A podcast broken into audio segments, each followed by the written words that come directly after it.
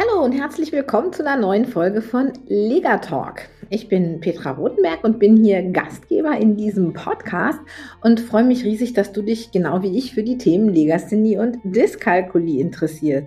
Hier geht es darum, diese Themen ähm, ja querbeet einfach mal anzugucken mit allem, was da so passieren kann, was die Familien betrifft, was die Schule betrifft.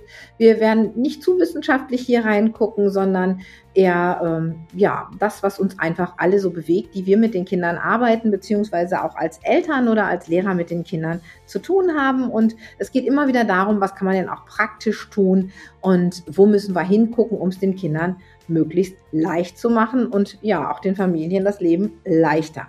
Gut, und jetzt starten wir heute mit der Folge Selbstwert und Teilleistungsstörungen. Und sei gespannt, ich habe einiges für dich mitgebracht.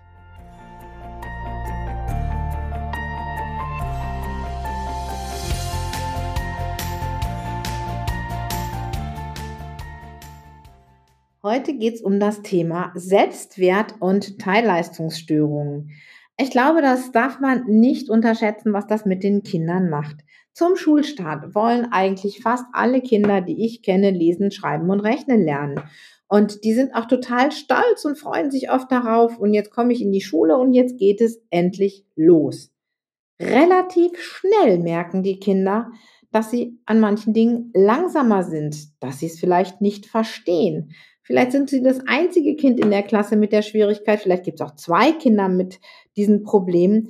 Aber sie strengen sich an und sie sehen keinen Erfolg. Und ich glaube, das ist etwas, das können wir uns alle irgendwie vorstellen. Wenn wir jetzt nochmal so ein ganzes Stück zurückgehen, wir haben uns was, was gefreut, ewig lange, wir wollen da jetzt durchstarten. Weiß ich nicht, vielleicht wolltest du mal schon mal Ballett lernen oder du wolltest Gitarre spielen lernen, hast dich super gefreut und gehst jetzt in so einen Kurs und stellst fest, alle anderen legen das locker hin, aber ich hinke einfach hinterher.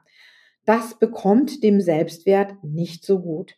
Ist aber oft für uns Großen auch nicht ganz so tragisch, weil wir denken, okay, Gitarre spielen liegt mir eben vielleicht nicht, suche ich mir was anderes. Können aber natürlich die Kinder nicht machen, weil Lesen, Schreiben und Rechnen sind Grundfertigkeiten, die sie durch das ganze Schulleben weiter begleiten. Und von daher gesehen, hängen sie da drin, kriegen gleich den ersten Dämpfer und trauen sich vielleicht gar nichts mehr zu, werden traurig, werden vielleicht auch aggressiv, verschlossen, kriegen Bauchschmerzen. Es kann unterschiedlichste Gründe geben oder unterschiedlichste Arten geben, wie die Kinder reagieren. Fakt ist auf jeden Fall, wenn ich immer einen, ja, wenn ich immer mitkriege, die anderen haben mehr Erfolg und das, was ich tue, reicht nicht, dann zweifle ich irgendwann an mir selber. Und da steht ja auch am Anfang nicht gleich eine Diagnose im Raum. Da heißt es dann vielleicht, du musst mehr üben. Und das ist so ein Kommentar, da möchte ich jetzt alle, alle Lehrer bitten, die heute hier zuhören, den nicht leichtfertig zu verwenden. Denn man weiß eigentlich ja nie, wie viel ein Kind zu Hause wirklich geübt hat. Und nur weil die Leistung, die in der Schule beim Lesen, Schreiben und Rechnen rauskommt, nicht dem entspricht, was sie bei einem Kind, was normal geübt hat, was keine Probleme hat mit dem Lesen, Schreiben und Rechnen lernen, ähm, dass diese Leistung da nicht so gezeigt wird, heißt ja nicht, dass das Kind nicht geübt hat. Eher im Gegenteil. Meistens haben die Kinder sogar noch mehr geübt, anfangs jedenfalls, weil sie ja auch gut sein möchten. Und wenn es dann heißt, du musst mehr üben, was macht das mit mir? Ich habe geübt. Und da sagt jemand, der es wissen muss, das ist schließlich der Lehrer, der muss das schließlich wissen, du musst mehr üben. Du hast nicht genug geübt, sonst könntest du es besser dann denke ich für mich, naja, ich habe schon geübt und ich kann es nicht so gut, dann muss ich wohl dumm sein. Also dieser Satz, du musst mehr üben, das ist einer, der wirklich in Kinderseelen ganz, ganz viel anrichten kann, besonders wenn man gar nicht weiß, wie viel das Kind geübt hat. Von daher gesehen, lieber mal gucken, wenn da was kommt, was, wo man denkt, Mensch, wenn der das doch so regelmäßig geübt hätte, dann müsste das doch eigentlich passen. Wenn man sowas hat, da mal genauer hinzugucken und vielleicht auch mal mit den Eltern sprechen und fragen, wie viel wurde denn geübt?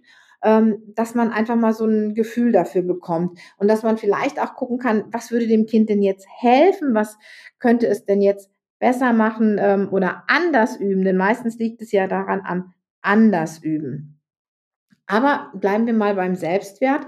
Der Selbstwert kriegt einfach einen Dämpfer, wenn ich merke, alle anderen können es besser als ich. Da kann man noch so sehr sagen, das ist ja nicht so wichtig oder das ist ja nicht so schlimm. Kinder nehmen es wichtig und Kinder nehmen es auch schlimm, weil die Gruppe ist jetzt einfach da.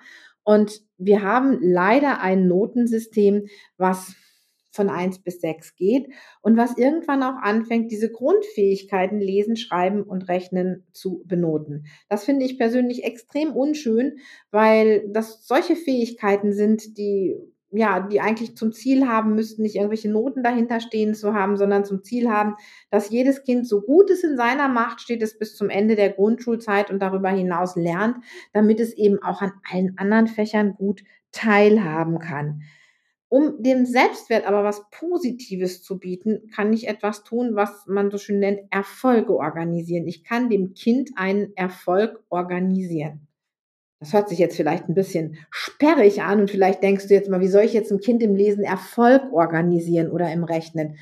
Wichtig ist dazu zu wissen, wo steht das Kind und was ist das Beste, was das Kind im Moment leisten kann. Denn wenn ich das weiß, dann kann ich ihm eine Aufgabe geben, die es erfüllen kann. Ich komme jetzt immer mit einem Beispiel, das vielleicht schon ein bisschen ausgelutscht, wer mich schon woanders her kennt. Trotzdem finde ich es immer ein gutes Beispiel. Wenn jetzt ein Kind echte Schwierigkeiten hat und noch viele Probleme beim Lesen und Schreiben lernen, dann ist es natürlich ähm, schwierig zu sagen, boah, ich will jetzt besser schreiben lernen. Ich kann nicht alle Fehlerquellen auf einmal ausmerzen, auch wenn ein Kind vielleicht in die Förderung geht. Und an dieser Stelle ist es eben ziemlich gut, wenn man mit dem Kind dann anfängt, ähm, einen Fehler herauszugreifen. Also zu sagen, Mensch, in der nächsten Klassenarbeit oder ich konzentriere mich jetzt darauf mit dir, dass du es schaffst, alle Nomen groß zu schreiben. Alle anderen Fehler gucken wir uns gar nicht an und wenn wir dann mit dem Kind üben und ihm ein, zwei Sätze diktieren, dann ist unser Fokus eben nur darauf, ob die Nomen groß geschrieben sind. Und dann hat das Kind einen Erfolg, weil die Aufgabe lautete, alle Nomen groß zu schreiben. Und genauso kann ich mich erstmal daraufhin ähm, ja gucken, dass ich erstmal in den Hausaufgaben darauf achte, dass alle Nomen zum Beispiel groß geschrieben sind oder dass ähm, wenn ich jetzt oder eine andere Fehlerquelle, der doppelte Konsonant, dass ich mir also bestimmte Dinge herausfische an der Stelle, wo das Kind gerade steht und dort mit ihm übe, damit es einfach für sich einen kleinen Erfolg verbuchen kann. Und einfach zu gucken, wo hat es sich selber entwickelt, also diesen Vergleich weglassen, der in der Klasse nun mal da ist und inner gucke, was hat das Kind gemacht und dem Kind das auch immer zeige, dass ich ihm aufsteige, Mensch, vor vier Wochen haben wir da gestanden, dann haben wir das gemacht, jetzt stehen wir hier. Man kann das wie eine Leiter machen zum Beispiel und dem Kind dann wirklich zeigen, was es selber geschafft hat. Das ist in meinen Augen ganz, ganz wichtig.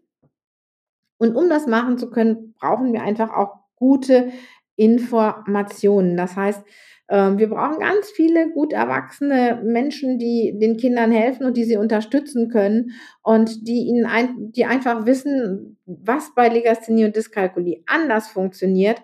Und genau darum, ja, bin ich ja jetzt auch hier in diesem Podcast und erzähle euch alle 14 Tage, was so aus was einfach entstanden ist aus meiner Arbeit, wo, wo ich gemerkt habe, dass es immer ganz wichtig ist, das mit den Kindern anzugehen.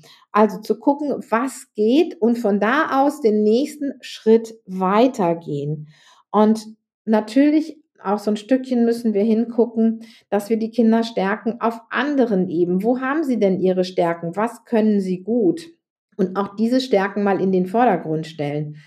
Und dann natürlich auch die Kinder informieren. Das heißt, wenn ich ja das Gefühl habe als Kind, alle anderen können das besser, ähm, dann kommt sehr schnell mal der Gedanke, und das tut mir immer in der Seele weh, wenn ein Kind zu mir sagt, ich bin ja dumm, Frau Rodenberg, ich kann das nicht, wenn die das zu mir sagen. Das finde ich immer so traurig und das äh, geht mir auch echt immer total zu Herzen. Und dann einfach dem Kind zu zeigen, warum es das denn nicht vielleicht kann. Also nicht nur sagen, na ja, du hast halt Dyskalkulie oder du hast Legasthenie und deswegen kannst du das nicht, sondern auch mal erklären, was dahinter steckt, ähm, auch ein bisschen kindgerecht zu sagen, dass man eben anders lernt und dass man deswegen etwas länger braucht, dass das aber überhaupt nichts damit zu tun hat, ähm, dass man dumm ist oder bestimmte andere Dinge nicht gut kann. Und da können wir den Kindern dann schon einen ganz großen Gefallen tun und was für ihren Selbstwert tun. Und Dann spreche ich hier ganz kurz das Thema Notenschutz an. Das werde ich natürlich auch nochmal in ähm, einem anderen, in einer anderen Folge bringen. Aber ein Notenschutz bringt tatsächlich für den Selbstwert des Kindes, kann ja eine ganze Menge bringen, wenn man ihn für eine gewisse Zeit bekommt. Leider ist es ja in der Dyskalkulie sehr, sehr schwierig, überhaupt da irgendwelchen Ausgleich zu bekommen. In der Legasthenie ist das mittlerweile ähm, möglich, aber auch da wird oftmals drum gestritten und ich höre dann auch immer so ein bisschen die Angst, naja, wenn aber keine Note mehr dahinter steckt, dann hat das Kind ja gar kein Interesse daran mehr zu üben. Ich finde es schon schlecht oder traurig, wenn Kinder nur für eine Note noch interessiert sind. Und ein Notenschutz bringt insofern was, als dass er das Kind schützen kann in seinem Selbstwert, dass es erstmal Zeit bekommt, diese Dinge, die es lernen muss und die es anders lernen muss und mit Unterstützung nur anders lernen kann, dass dafür Raum ist. Ähm, das heißt nicht, dass ein Notenschutz heißt, man soll nichts mehr machen an dieser Baustelle, überhaupt nicht. Aber man kann dem Kind eben Zeit geben und auch dem Kind die Möglichkeit geben, dass es sich weiter mit der Materie auseinandersetzt und nicht völlig demotiviert wird, weil es denkt, naja, ich lerne das ja sowieso nicht. Also, nochmal zusammengefasst ist es wichtig, dass wir zum einen erstens die Kinder da abholen, wo sie stehen, von dem Punkt aus den nächstmöglichen Schritt rausfinden und den dann mit den Kindern gehen und dass wir den Kindern ihre Stärken anzeigen und dass wir natürlich darauf gucken, wie sich das einzelne Kind entwickelt und nicht immer den Vergleich zu den anderen ziehen. Das war's für heute von Lega Talk. Wenn du Fragen hast zu dem Thema, dann schreibt mir gerne in die Kommentare. Ich nehme eure äh, Fragen gerne auf in den nächsten Folgen und freue mich, wenn du wieder dabei bist. Und äh, wenn dir der Podcast gefallen hat, dann abonniere ihn, damit du bloß keine Folge verpasst. Also, mach's gut. Tschüss.